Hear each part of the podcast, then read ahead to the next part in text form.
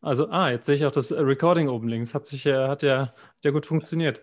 Man, ich spüre, dass mein Gesicht eine leichte Wärme angenommen hat in dem Moment. Ich weiß nicht, ob das eher Wut oder Scham war. Aber sei es drum. Wenn, wenn ist es charmante Wut. Nee, ich glaube, ich, nee, ich fühle mich nicht äh, wütend. Ich bin nur, ich bin, ich bin nicht sauer, ich bin nur enttäuscht. okay.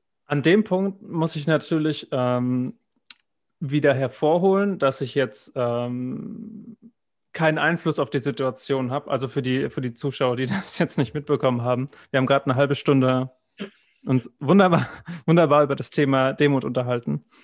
Demut und Krisen. Und ähm, ja, ihr seht, es geht jetzt erst los. Und einer der Kernaspekte war ja, dass Demut daraus besteht, die Sachen oder die, die Situation, wie sie sind, zu akzeptieren und ein Teil davon. Und dass das ähnlich auch in der Stoa, also beim Stoizismus, ähm, gelebt wird. Das heißt, die Situation, wie sie ist, nehmen und nicht, wie man sie gerne hätte. Und damit arbeiten und darauf die Entscheidung basieren. Mhm. Ja. Ja, das ist im Grunde so, als ob man sagt, mein Arsch in einer Entscheidungssituation, im Unternehmen oder wo auch immer. Es ist so, als ob ich auf einer heißen Platte sitze, auf einer wirklich glühend heißen Platte und die glühend heiße Platte entspricht, äh, entspricht einer Krisensituation. Also ich schaue jetzt mal, schaue jetzt mal, dass ich, dass ich nicht zu sehr zu doziere. Und äh, Krisensituation heißt dann äh, eine Situation, in der ich entscheiden muss. Eine Entscheidungssituation, in der ich subjektiv denke, es klappt nicht mit einer Entscheidung oder es ist sehr, sehr schwierig. Und im Grunde, unser Thema, so ein Bild, das mir vorschwebt, ist dann, ihr seid, wir sind in so einer Situation, Entscheidungssituation, sitzen auf einer, über übertragenen Sinne auf einer glühenden Platte und entscheiden uns, wir probieren mal demütiges Krisenmanagement aus. Robin, wie du das gerade gesagt hast, stoisch. Wir wissen, der Arsch brennt, aber wir verhalten uns so, als ob wir ruhig entscheiden. Ja, man, kann die, man kann die Emotionen ja nicht ausstellen. Also wenn ja. es einem zu heiß unterm Arsch wird, dann hat man Schmerzen, egal ob man sie sich wegdenkt oder nicht. Ja, ja, ja, ja. Mm, da gibt es doch die, es gibt auch so einen Punkt, ähm, ein bestimmter Punkt an Hitze, da fängt die, äh, fängt Eiweiß an zu denaturieren. Und genau das ist auch der Punkt, an dem uns Sachen zu heiß werden. Also wenn wir eine Kaffeetasse anfassen und die ist, weiß nicht, 43 Grad, irgendwas plus minus ähm, warm, dann können wir sie nicht, dann können wir sie nicht länger anfassen, weil dann sagt unser Körper Stopp, das ist zu viel. Ein bisschen drunter, so kann man übrigens gut die äh, eine Temperatur von was abschätzen, wenn es einfach sehr, sehr warm ist, aber man kann es gerade noch langfristig anfassen, dann ist es ungefähr 40 bis 42 Grad warm.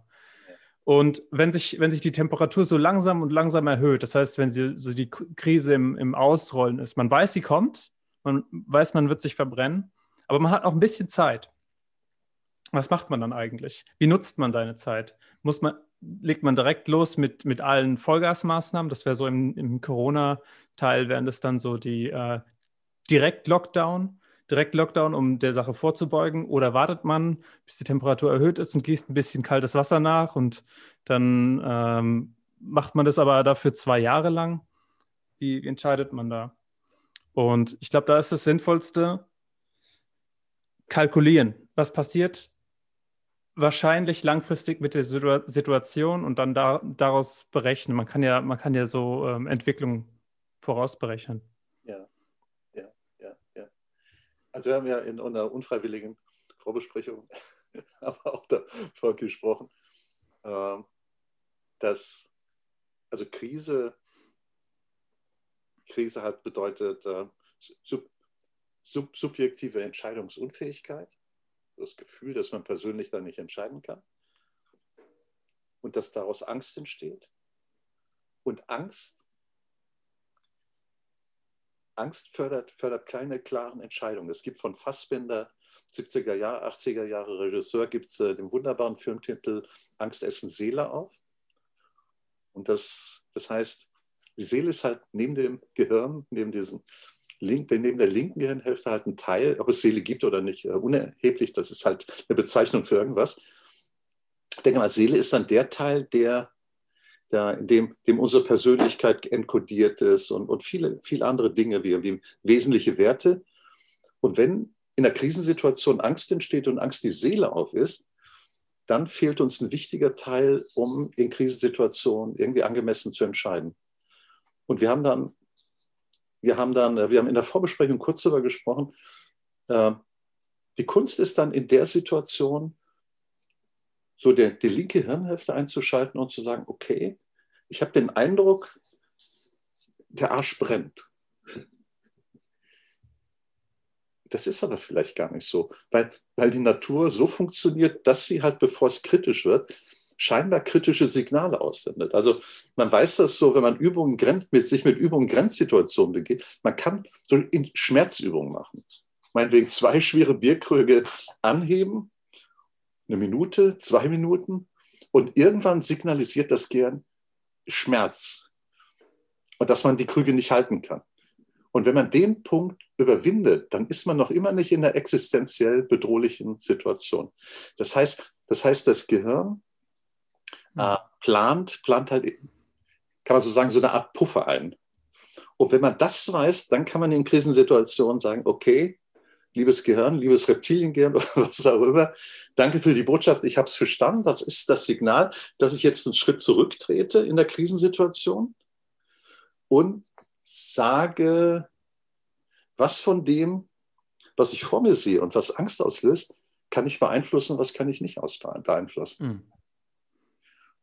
Und das Zweite ist, ich erinnere mich dann an so ein Regelwerk, also ein Stoiker, äh, dass ich sage, okay, uh, stay calm, bleib gelassen. Beklag dich nicht. Nimm die Situation demütig an, nimm demütig an, was du beeinflussen kannst und was nicht. Und Schritt zurückgehen würde dann auch heißen, das wäre dann auch für mich ein wichtiger Aspekt von Demut. Schritt zurückgehen hieße dann, überlege gerade, es ist mir gerade so ein Gedanke, den ich hatte, ist aus dem Gehirn verschwunden. Ah, würde dann bedeuten, relativiere deine Situation. Also wenn ich im Unternehmen bin, zum Beispiel, und ich stelle fest, äh, ich möchte unbedingt Karriere machen, aber eine Kollegin ist bevorzugt worden als Gruppenleiterin, Abteilungsleiterin oder was auch immer. Dann kann ich natürlich in einer Krisensituation sein. Und ich kann andererseits nach Dale Carnegie, kann ich das relativieren, Schritt zurückgehen und sagen, okay, ja, sieht schlimm aus, aber was wäre noch schlimmer? Also es wäre schlimmer, wenn ich jetzt äh, in die Kantine gehe, stürze auf Stein, Steißbeinfall, Bandscheibenvorfall, Lähm, Lähmung, werde überfahren, meine Freundin trennt sich von mir, ja. Ehe wird scheitert und so weiter. Also das ist dieser Ansatz äh, von Dale Carnegie, Carnegie, so eine Situation, die krisenhaft erscheint, einfach relativieren und, und die annehmen. Mhm. Und sich dann auch nicht beklagen. Aber im Grunde ist es so, man sitzt auf der Platte, auf dieser Krisenplatte und denkt, oh, scheiße. Und dann, ja. dann muss man aber, sagen wir, das Mindset haben, sagen, okay, ja, Schritt zurückgehen, Abstand gewinnen. Mhm. Sagen, was kann ich beeinflussen, was kann ich nicht beeinflussen und so weiter. Und, äh, und auch die, die Entschuldigung, auch die, auch die Zwänge, die ich mir unter Umständen selbst auferlege, einfach in Frage stellen. Also wenn ich halt sage, okay, ja. ich will halt im nächsten Jahr äh, ab nächsten Jahr 200.000 Jahreseinkommen statt 150 oder 100.000. Und das klappt nicht, aber sagen, ja, dann ist es halt so. Wenn, wenn, ich das, wenn ich das zwanghaft mache, dass ich jedes Jahr eine Steigerung von 50, 100 Prozent habe und ich orientiere mich immer in meinem Bekanntenkreis an dem Höchstverdienenden, dann werde ich mit Sicherheit nicht hm. nur bis zu meiner Rente unglücklich sein, sondern ich werde vermutlich mit 50 Jahren einfach einen Herzinfarkt bekommen und äh, ziehe mich dann selbst aus dem Spiel. Da fällt mir eine Geschichte zu ein. Es gab mal einen Kerl, ähm, der ist in der Psychotherapie gegangen, weil er sich irgendwie für hat sich irgendwie minderwertig gefühlt oder sowas und hat äh, gemeint, er erreicht einfach nicht die Dinge, die er erreichen will. Und er hatte aber mehrere Businesses aufgebaut, die extrem gut gelaufen sind. Er ist, ich glaube, Multimillionär geworden.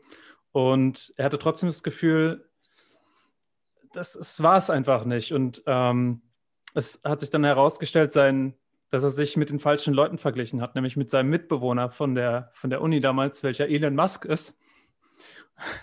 Und wenn du halt, wenn du halt dir so jemanden raussuchst, um nicht zu vergleichen, dann, ähm, dann kann man dir halt auch nicht helfen, außer dir zu sagen, hey, bleib mal auf dem Teppich.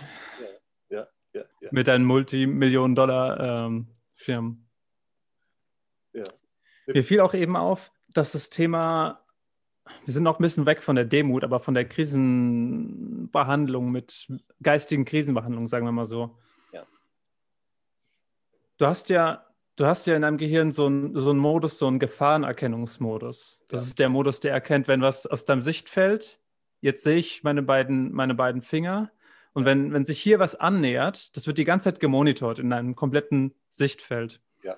Und das gilt aber nicht nur für deine visuelle Sicht, sondern es gilt für, für, für die Realität, die dein, die dein Gehirn quasi kreiert aus dem, was es denkt, woraus Realität besteht, sozusagen. Das heißt, es versucht die ganze Zeit Gefahren wahrzunehmen. Und darin ist das Gehirn super gut, weil das, danach wurde mehr oder weniger der Mensch ausgewählt. Eigentlich jedes Lebewesen wird danach ausgewählt, dass es damit umgehen kann, möglichst früh umgehen kann.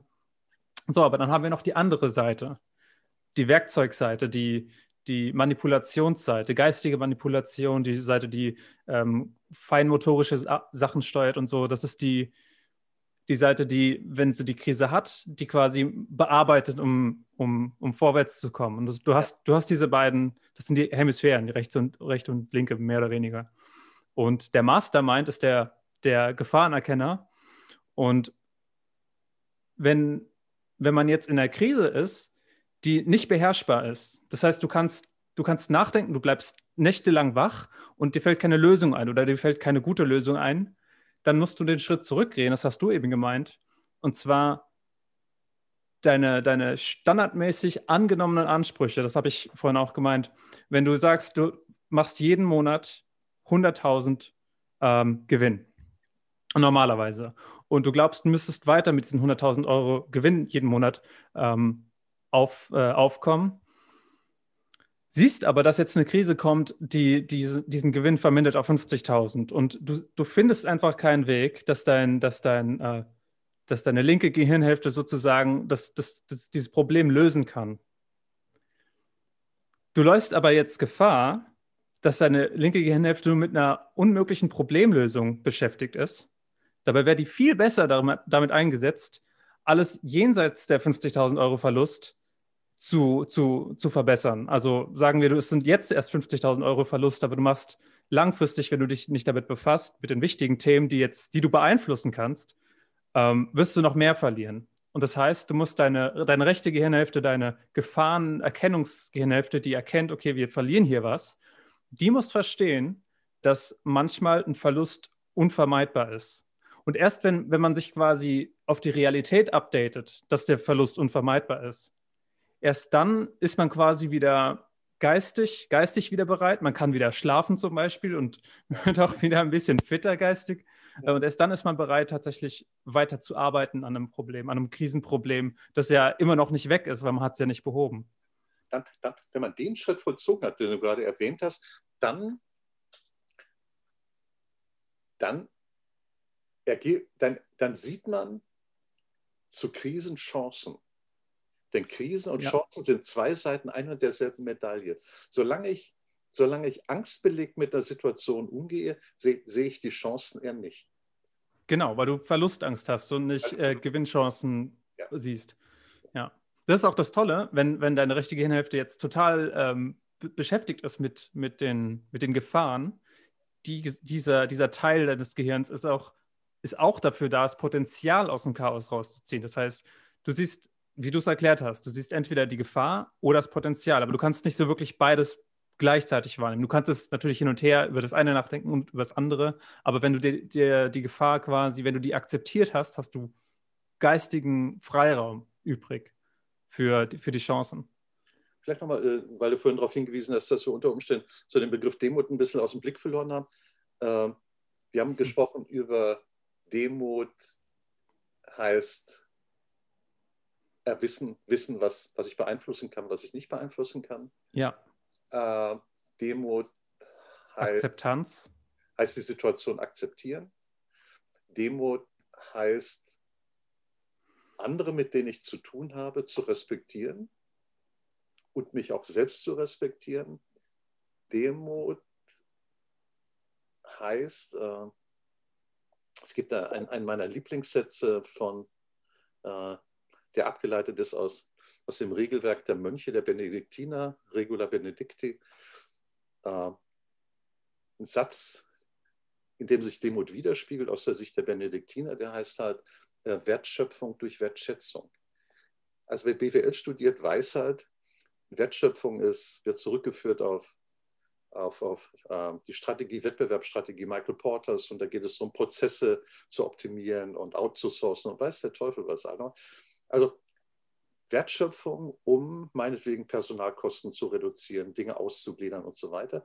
Und äh, Regula Benedicti sagt, wenn du wertschätzend mit anderen umgehst, ergibt sich Wertschöpfung von selbst. Und wenn du wertschätzend mit mhm. anderen umgehst, dann hast du auch einen anderen Zugang zu, zur Situation. Du hast dann andere, mit denen du wertschätzend umgehst, wenn man so will, so eine Art Netzwerk von Personen, die wertschätzend miteinander umgehen und die gemeinsam äh, eine Krisensituation beleuchten oder vorher schon eine Lösung gefunden haben. Ein Problem ist immer, wenn man versucht, der starke Mann oder die starke Frau in der Führungsposition zu sein.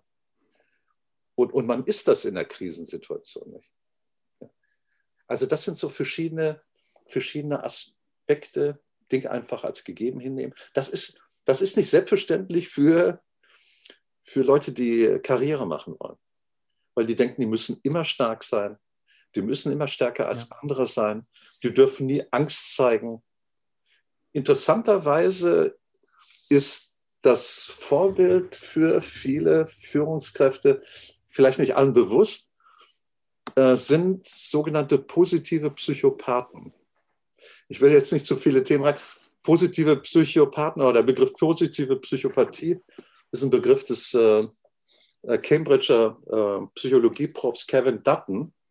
Und Kevin Dutton hat gesagt, äh, äh Psychopathen sind halt Menschen, die, da, da, unterscheiden wir beide uns immer wieder mal ein bisschen bei der Definition, aber Kevin Duttons Definition ist, äh, die in, in Reinkultur null Emotionen haben, die sehr risikoaffin sind, die Menschen extrem stark manipulieren können, die in ihnen lesen können, wie gute Psychotherapeuten.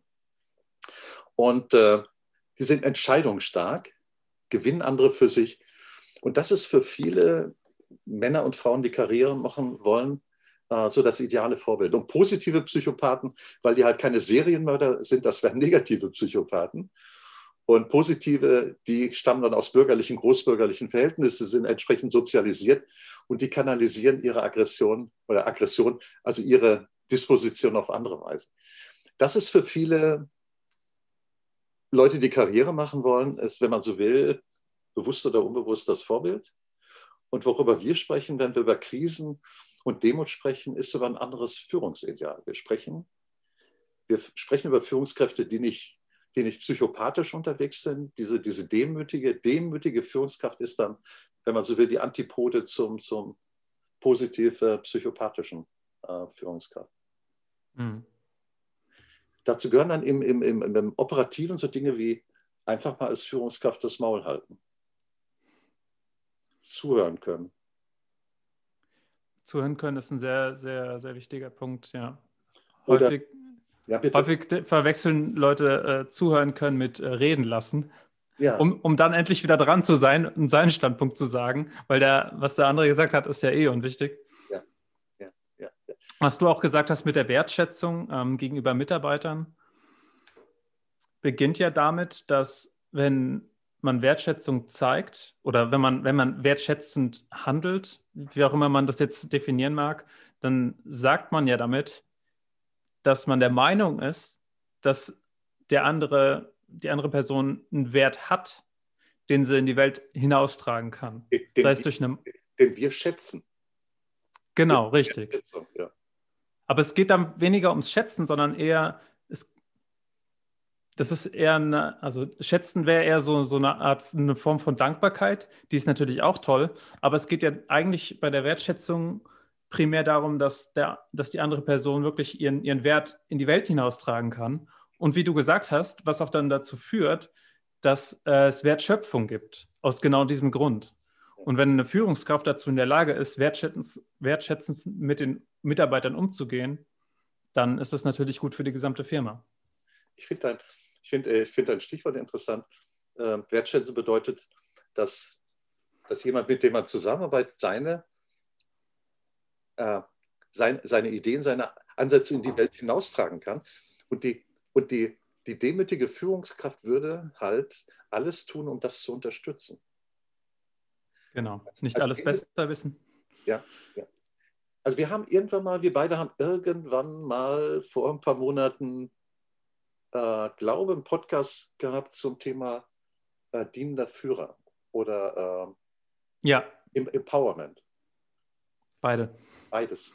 Und beide Ansätze sind Ansätze, äh, die so gehören in die Rubrik äh, de demütige Führung. Mhm, ja. Und jetzt kann man, also Empowerment einfach nur für die, die in den Clip noch nicht reingehört, aber hört mal rein. Äh, Empowerment halt eine Methode, in der ihr als Führungskräfte euren Mitarbeitern immer mehr Power und Power, Power gebt. Ja. Sodass ihr letztlich überflüssig seid. Und dienender Führer genau. ist jemand, der im Hintergrund immer dann, wenn Mitarbeiter etwas brauchen, äh, ihnen das zur Verfügung stellt, ohne, ohne im Vordergrund aufzutauchen. Mhm. Also das ist so das Konzept dahinter in beiden Ansätzen, Empowerment und dienender Führer, ist, äh, ist Demut. Mhm.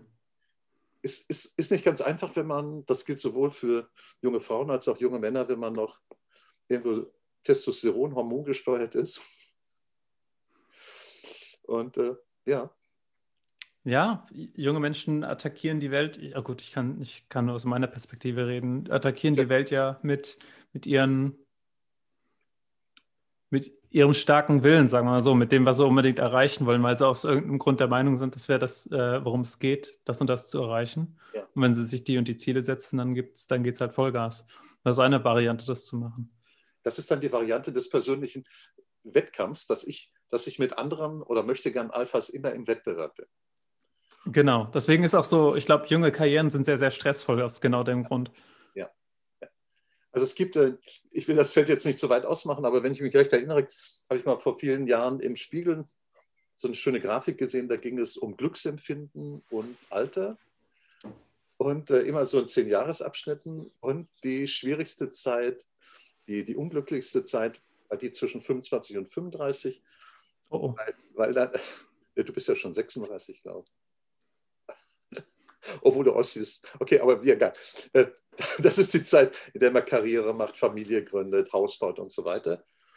Und äh, da ist dann der, der Unglückspegel ist dann relativ hoch. Und dann geht, dann geht es ein bisschen runter.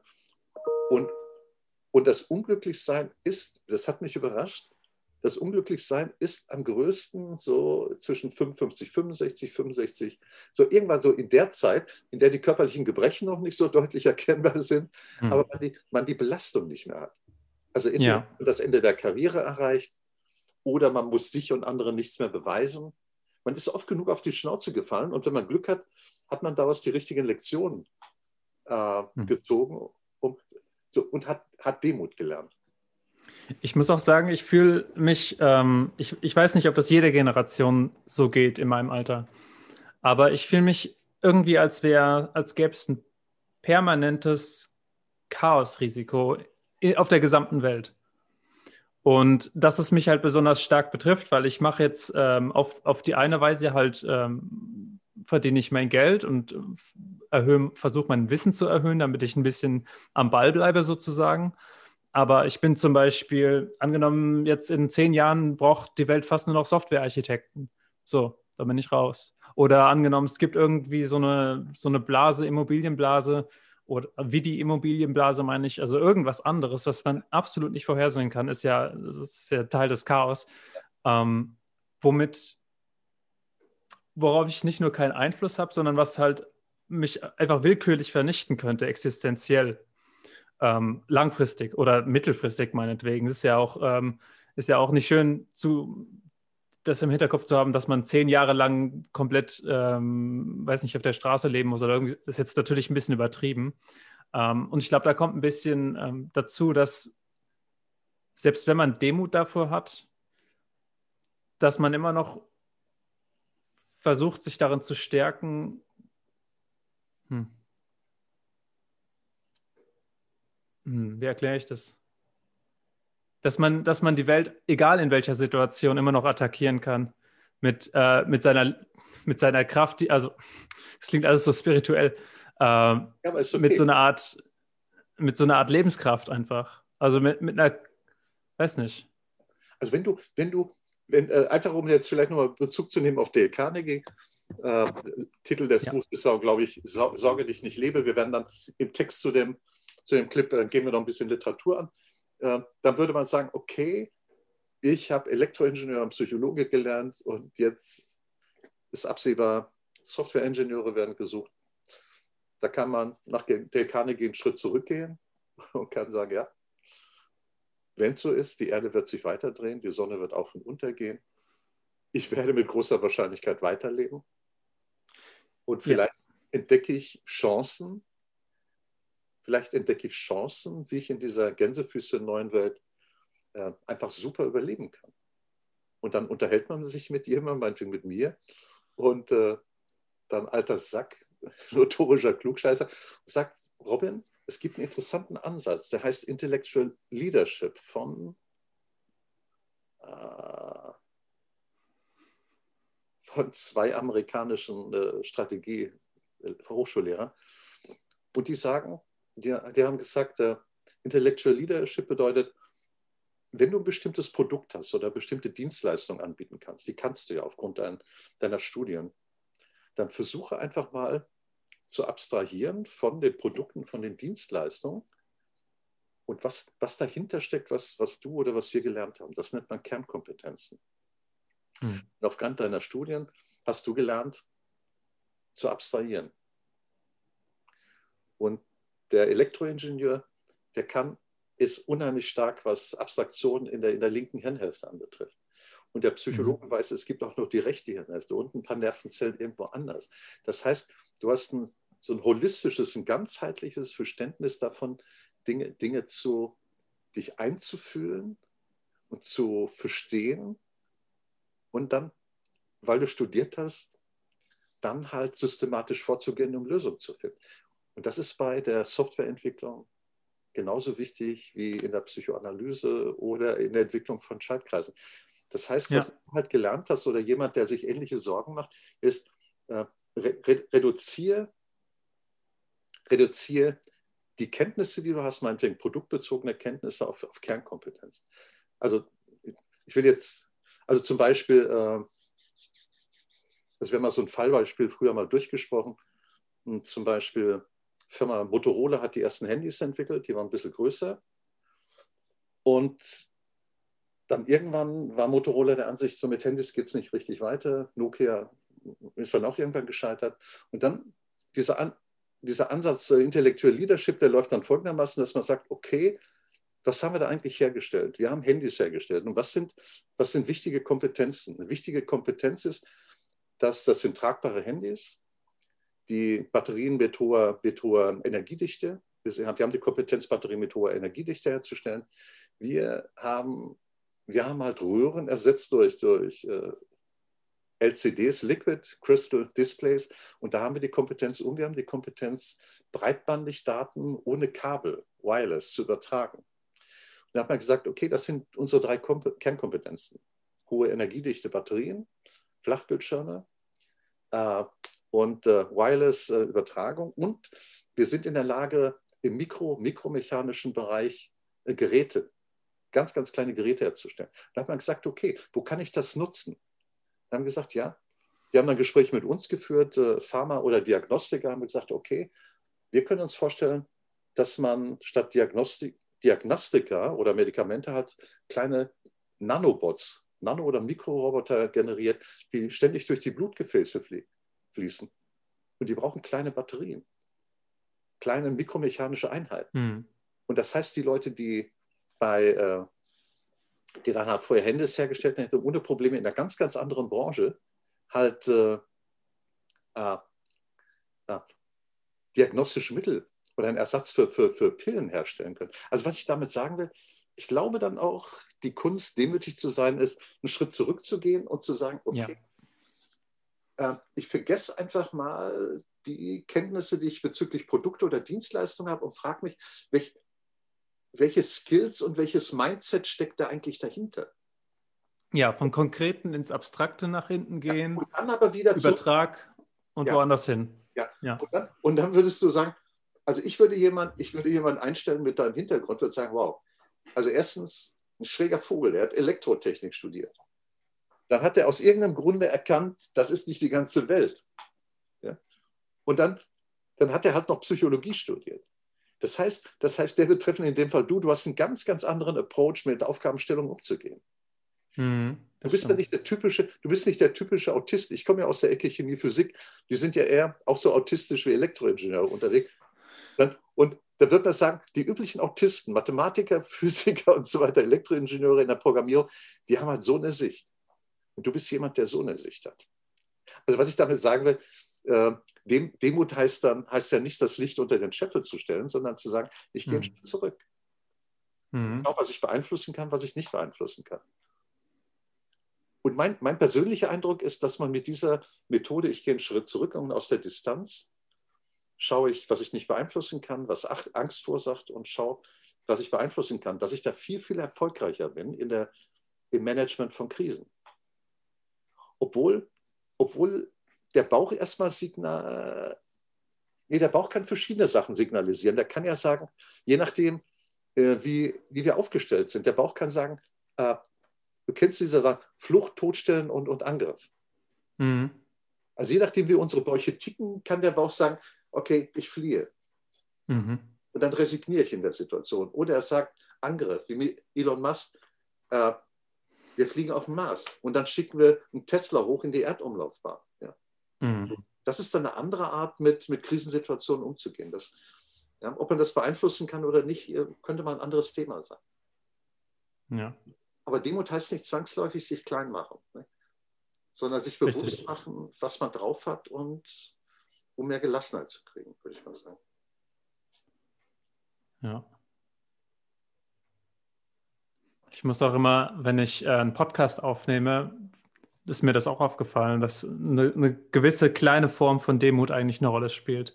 Und zwar okay. in der normalen Konversation hat man ja hat man einen Austausch und der eine sagt Wörter, äh, die die bestimmten Inhalt übermitteln sollen und der andere versucht es zu verstehen. Und man hat ja immer so eine, man hat ja immer eine Barriere. Man hat keine Gehirnverständniskommunikation, sondern man hat so eine Wort zu Übersetzungskommunikation mehr oder weniger.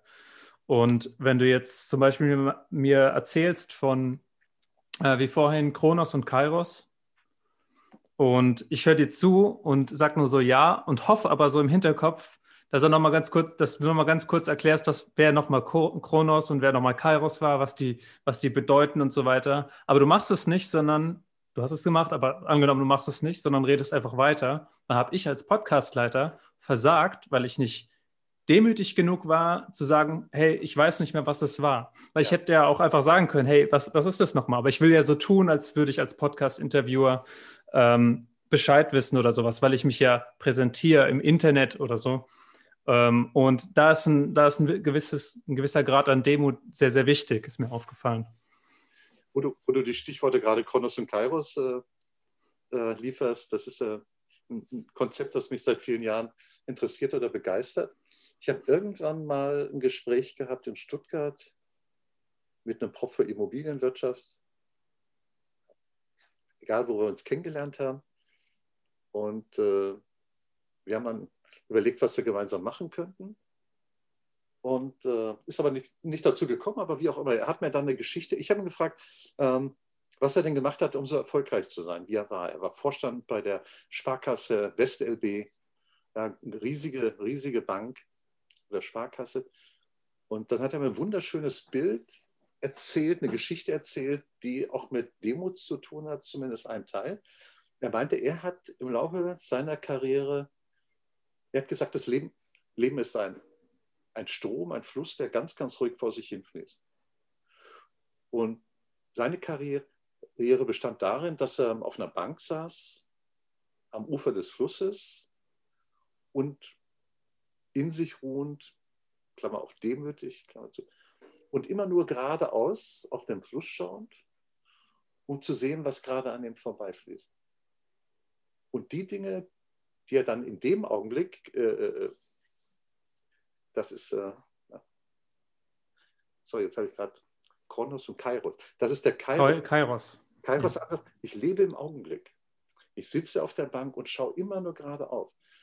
Und mein, meine Einstellung ist, wenn man so will, der Fluss oder das Schicksal treibt halt zur richtigen Zeit, zu, zur Jetztzeit, irgendwelche Dinge an mir vorbei. Und dann sehe ich vielleicht einmal und sage, okay, die lasse ich vorbeiziehen. Dann sehe ich vielleicht ein, ein Stück Holz, aus dem ich eine Skulptur bauen kann und hole es dann halt raus. Also das ist der, der Kairos-Ansatz, äh, im Augenblick zu leben und alles, was das Schicksal an einem vorbeispült oder vorbeiziehen lässt, als Geschenk zu empfinden. Und wenn ich dann Kairos lebe, dann heißt das, ich lebe im, ich lebe im Augenblick. Mhm. Und das, was vorbeizieht, nehme ich halt demütig wahr als Geschenk, das kann ich übernehmen, oder eine Sache, die, mit der ich nichts anfangen kann. Der Kronos-Ansatz ist ein anderer. Also es sind zwei griechische Götter. Der Kronos-Ansatz ist der, äh, ich mache eine Planung. Und ich plane vorher schon, dass ich so 100 Meter Fluss aufwärts gucke, was könnte da kommen, dass ich dann vielleicht mir Sorgen mache, dass ich nicht die schönsten, die wertvollsten Stücke, die an mir vorbeiziehen, halt rausgreife. Der Kronos-Ansatz ist, ist halt, das ist der typische Management-Ansatz. Ähm, ich, ich mache eine Planung, bin in der Zukunft und mache mir aber auch Sorgen aufgrund von Erfahrungen aus der Vergangenheit äh, über verpasste Chancen. Und ich versäume es zu leben, denn das Leben findet halt hm. äh, im Augenblick statt. Und das ist der Ansatz, äh, Kairos äh, zur richtigen Zeit am richtigen Ort zu sein. Ja, das ist ein demütiger Ansatz. Und ähm, das ist halt ein Ansatz aufgrund eigener Erfahrung, mit dem man erfolgreich sein kann. Man kann natürlich auch wie Helmut Kohl, unser ehemaliger Bundeskanzler, sagen, oder Gerd Schröder, äh, zumindest der Kohl, als er in der Schülerunion war, äh, ich werde irgendwann Kanzler sein. Das heißt, das ist ein typischer Kronos-Manager. Der ist mit den Gedanken in der Zukunft, mhm. Und äh, das, ich will das jetzt gar nicht bewerten. Das sind zwei verschiedene Methoden. Äh, Kai, Kai, mhm. Der Kairos-Ansatz äh, hat eher mit Demo zu tun. Und du persönlich lebst ja mehr so den Kairos-Ansatz, so wie ja. ich das verstanden habe. Ja, ja, ja, ja, ja. ja. Habe ich früher, habe ich früher in der, ähm, in der zentralen Informatik im Pharmaunternehmen gemacht, äh, in der Forschung 15 Jahre lang. Hm. Interessanterweise habe ich es dann geschafft, vom Sachbearbeiter bis zum äh, Abteilungs-, Hauptabteilungsleiter bis zum Mitglied in der Forschungsleitung. Das hat, du hast eben gesagt, dass man am, äh, zur richtigen Zeit am richtigen Ort sein muss als ähm, Kairos-Mensch. Das könnte man so interpre interpretieren, dass man zum richtigen Zeitpunkt an den richtigen Ort gehen muss und deswegen vorhersehen muss, zu welcher Zeit welcher Ort gut ist und deswegen eigentlich Kronos wieder besser ist. Deswegen ja. eigentlich ist ja der Kairos-Ansatz mehr, es kommen immer, es kommen immer die richtigen oder es kommen immer gute äh, Gelegenheiten auf dich zu, unabhängig ja. von Ort und Zeit. Manchmal, manche Leute haben halt mehr Glück, manche weniger, aber es gibt genug für jeden, so nach dem Motto. Und man muss die Chancen halt ergreifen. Also das ist auch der Ansatz von Dale Carnegie. Carnegie fürchte dich nicht lebe. Ja. Mhm. Das heißt, du, du nimmst die Dinge wahr, die dir im Augenblick begegnen fürchte dich nicht, das Schicksal mhm. für alle oder für viele äh, genug bereit.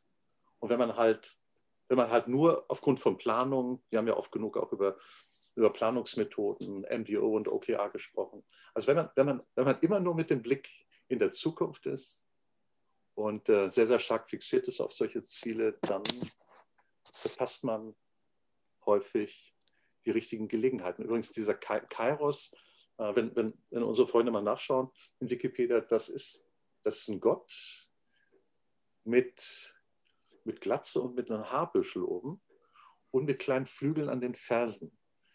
Und äh, wenn man sagt, die Gelegenheit beim Schopf ergreifen, dann kommt das Bild, dann hat es halt zu tun mit diesem Bild von, von Kairos, einem Gott, der aufgrund der Flügel ganz, ganz schnell an uns vorbeizieht und dann, man muss halt dann schauen, dass man diesen Schopf erwischt. Ja, ja, ja. Mhm. Ja. Und das, dazu gehört halt Demut, in, insofern Demut, als man sagt, äh, es gibt Dinge, die kann ich nicht beeinflussen. Also wenn ich im Augenblick im Zusammenhang mit Corona-Pandemie immer wieder den Begriff Strategie höre, also wir sind im Augenblick in einer extremen VUCA-Situation, extrem volatil und disruptiv. Und da ist Planung nur was für Leute, die vom Management nichts verstehen. Das ist, äh, ja. Also es geht jetzt darum, hm. halt im Augenblick in so einer Krisensituation, in der die Kanzlerin, der Ministerpräsident oder viele von uns stehen, halt, halt den Schopf, Schopf zu ergreifen. Und das hat nichts mit einer Dreijahresplanung zu tun, sondern das ist, wie Markus Söder heute in den, im Vortrag vom Bayerischen Parlament gesagt hat, man kann, man kann einfach nur kurz auf Sicht fahren. Das, das ist auch die, die Mischung zwischen Krisenmanagement und Demut. Ja. Hm. Ich, hab, ich hatte eigentlich ein ganz anderes Bild jetzt äh, vor, vor diesem Gespräch, ja. nämlich schon, dass es äh, in der Krisensituation im Wesentlichen auf auf Planung ankommt. Ja. Wir haben ja vorhin darüber gesprochen, dass ähm, es gibt so eine Art Update-Funktion im Gehirn, sich auf die Begebenheiten anzupassen, wie sie sind. Mhm. Und auf, auf der Basis dann halt dafür seine Pläne zu machen. Und seien sie auch jetzt nicht drei Jahres, also ein Dreijahresplan beim Corona, bei einer Corona-Krise zu machen, ist natürlich kompletter Unsinn. Das wird nicht funktionieren, weil man hat ja viel zu volatile Gegebenheiten. Ja. Mhm. Aber nur, nur darauf zu warten, was passiert und dann spontan äh, hin und her zu machen, ich glaube, das ist gerade was, was viele auch stören würde, die, ja. die davon dann betroffen sind. Ja. Ja, also Alternative zu nur Kairos oder nur Koros wäre, äh, äh, Kronos wäre halt eine Mischung, dass man sagt, ja. ich habe ich hab irgendeine Zielgröße und die Zielgröße könnte halt heißen, äh, äh, Zero Covid oder Non-Covid. Also ich will halt die Anzahl, die Inzidenzen, äh, Covid-Inzidenzen will ich halt gegen Null bringen. Das ist mein Ziel. Mhm. Und ich schaue dann, ich habe eine Vorstellung, wie ich vorgehe. Wenn man so will, ich bin dann in der Kronos-Welt. Ich habe eine Plan Planung, wie ich vorgehe. Aber ich mhm. habe auch das Mindset zu sagen, wenn, wenn ich irgendwas in dieser Kronos-Welt geplant habe und das wirkt nicht, dass ich dann die Planung ändere. Ja. aber du machst in jedem Fall, hast du dir ein Ziel gesetzt. Ja, du hast dir ein Ziel gesetzt und das Ziel kann durchaus ein mittel- oder langfristiges Ziel sein. Also man wird halt, äh, man wird halt äh die Covid-Inzidenzen jetzt sich im halben Jahr oder einem Jahr äh, gegen Null bringen, wahrscheinlich überhaupt nicht. Hm. Und wenn wir von Strategie sprechen, dann meint es halt immer Zeitraum größer gleich drei Jahre. Also man kann schon strategischen, man kann strategisches Ziel definieren. Mhm. Das ist so eine Kenngröße ja, meinetwegen ja. Gegen, gegen Null. Und natürlich kann man dann so Stufenmodelle äh, definieren und sagen, äh, kleiner 100 äh, Inzidenz, kleiner 50, kleiner 35, kleiner 10. Und äh, das allerdings nicht an Zeiten festmachen. Also äh, ich kann mir vorstellen, mhm. dass in Krisensituationen es Sinn macht, äh, Ziele zu definieren und so eine Planung für die Zukunft zu haben, aber eine große Awareness bezüglich der Gegenwart. Ja. Mhm. Also Planung bedeutet häufig, also wenn ich, wenn ich eine Planung mache, meinetwegen eine strategische Planung oder eine operative, unterjährige Planung, dann heißt das, in Besprechungen lege ich, lege ich die Zielgröße immer jeden Monat vor. Das heißt, wir reden jeden Monat drüber. Und was dann passiert ist, es entwickelt sich so eine Art Kanalblick. Also wenn ich immer nur auf meine Zielgröße schaue dann, und fixiert bin auf diese Zielgröße, dann nehme ich nicht mehr das wahr, was du vorhin genannt hast, was so in diesem Bereich, in diesem Grenzbereich äh, mhm. Und wenn man halt beides macht, also ich habe Ziele, aber ich habe dann äh, eine große Aufmerksamkeit bezüglich des Augenblicks, eine demütige Aufmerksamkeit, dann nehme ich halt wahr, was eigentlich mein Ziel ist, aber ich bin bereit, äh, immer wieder zwischendurch Dinge in Frage zu stellen. Ja. Äh, das ist für Wissenschaftler selbstverständlich. Das ist so die, die Geschichte von, von, von, äh, von, von Theorie und experimentellen Beleg. Für die wissenschaftliche Methode ist es selbstverständlich. Ich glaube, natürlich kommt es für niemanden in, äh, also es ist für niemanden natürlich, sagen wir mal so. Ja, ja. Und das ist halt das Problem mit Wissenschaftler, wenn Wissenschaftler äh, eine Theorie formulieren, Zahl oder eine Theorie und dann experimentell widerlegen, dann wird das bei vielen, denen ich wissenschaftlich äh, zu denken gelernt habe, als Unsicherheit oder Widersprüchlichkeit erscheinen. Man erwartet von Politikern, dass sie wissen, was Sache ist. Mhm. Dass sie nicht wanken. Und wenn man sich jetzt dummerweise auf Wissenschaftler beruft, dann hat man, dann entstehen halt diese, diese Kommunikationsprobleme zwischen dem, was, was wissenschaftliche Methode ist und was, was, was die Art ist wie Politiker. Und dann verli verlieren die Menschen das Vertrauen in die Wissenschaft. Das kommt ja jetzt, das passiert, passiert ja jetzt auch. Ja, ja, ja. ja. ja. Also bei mir in, in meinem seitlichen Sichtfeld kommt gerade langsam rechts und links. 60 Minuten?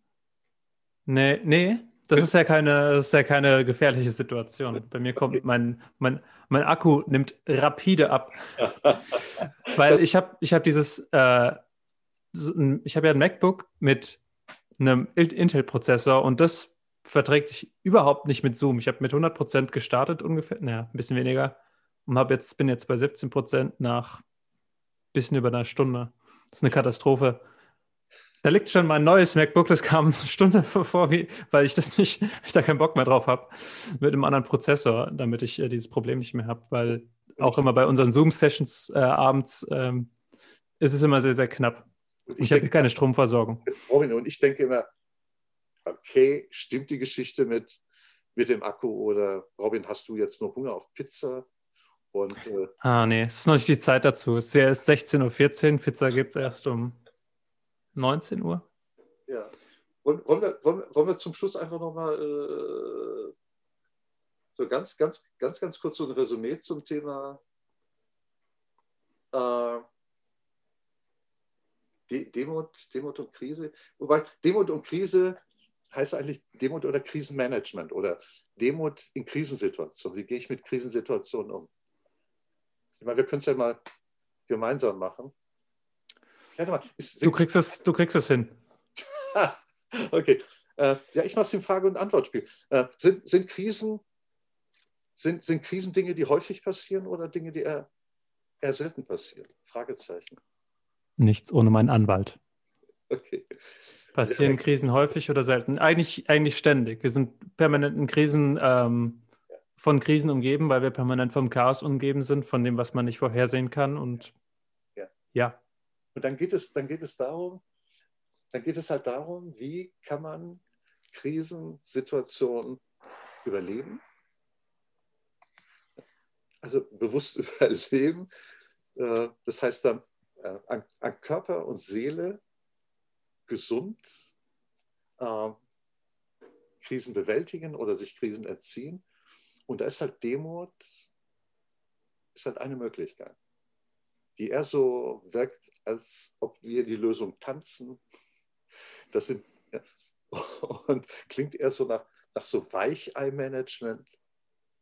Ist aber eher so Management aus meiner Sicht, das, das von Reife zeugt, Gelassenheit, Abstand gewinnen, hm. sehen, was geht oder nicht. Und äh, also meine, mein, mein, mein, einer meiner Favorites oder mein Favorite, um erfolgreich Karriere zu machen. Die stellt sich zwangsläufig von selbst ein, wenn man so umgeht, weil, weil die meisten, nach meinem, meiner Erfahrung, begrenzten Erfahrung, die meisten, die Karriere machen, äh, sind nicht wirklich locker und, und entspannt. Mhm. Es sind nicht unbedingt Leute, mit denen man zusammen mit äh, Stickstoff aufgeschäumt Milchkaffee trinken möchte oder ein Bier trinken möchte. Das ist wichtig. Es gibt so viele Leute, die fachlich gut sind. Aber es gibt wenige Leute, bei denen ich auch sagen würde, mit denen würde ich gerne einen Wein oder ein Bier trinken. Mm.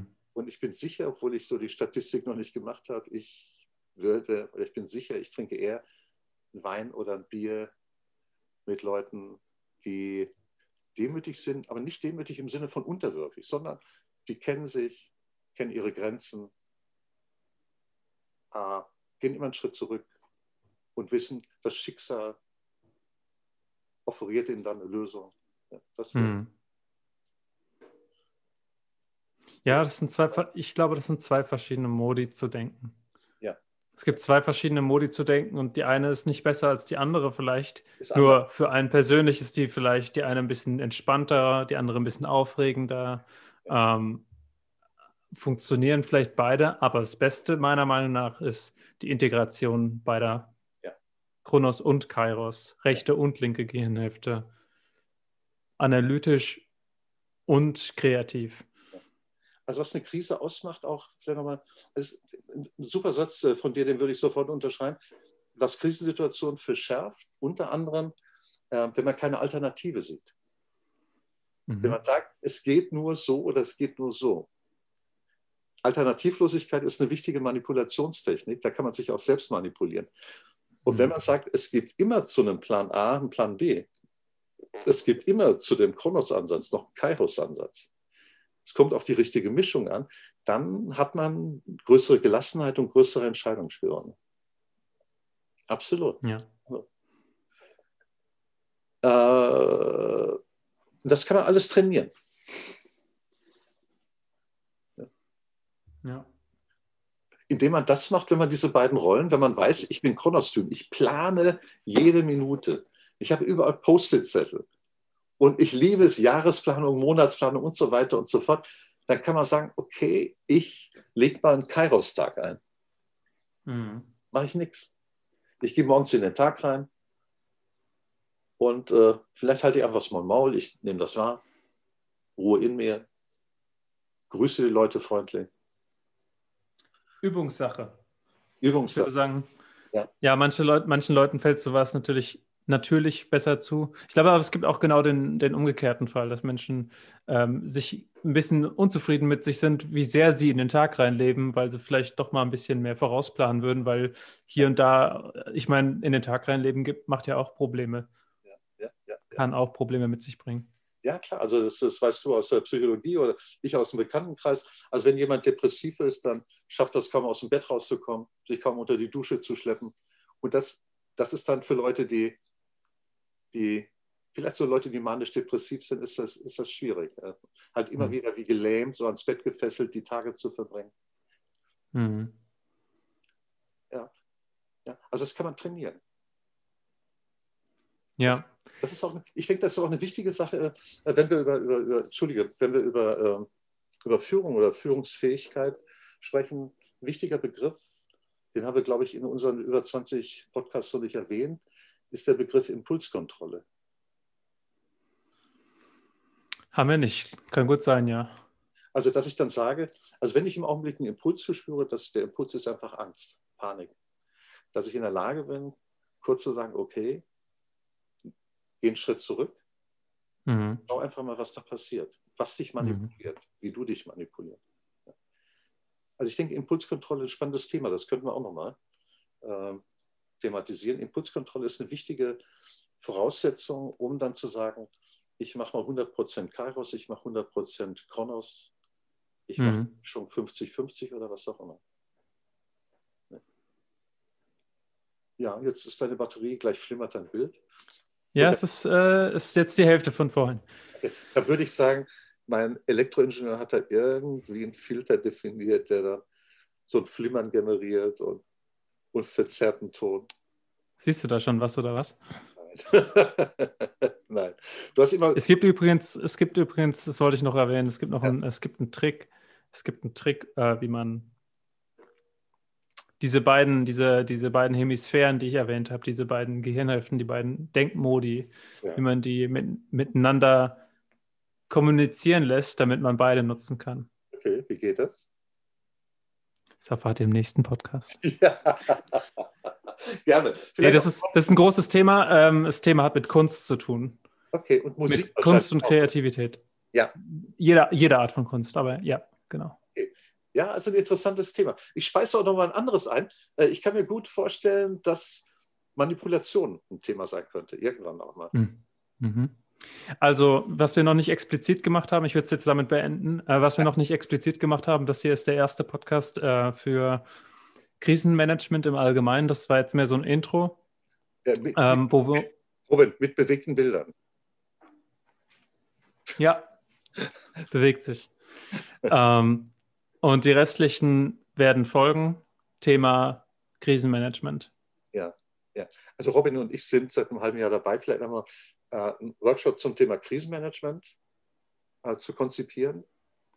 Und das wird ein zweieinhalb, drei Tages-Workshop sein zum Thema äh, Krisenmanagement, vielen, vielen Aspekten, von denen wir jetzt nur wenige angesprochen haben. Und da geht es ja. darum, in den zweieinhalb, drei Tagen eine Fallstudie durchgängig äh, zu bearbeiten. Das heißt, wenn euer Chef oder ihr in der Geschäftsführung sagt, okay, ich möchte ein Konzept haben, wie ich zukünftig äh, professionell auf Krisen reagieren kann, dann äh, wartet gespannt auf unser Seminar, genau. und, äh, was da noch kommt. Richtig. So, Chef, sag nochmal, gibt es noch ein Wort von dir, Podcast-Chef?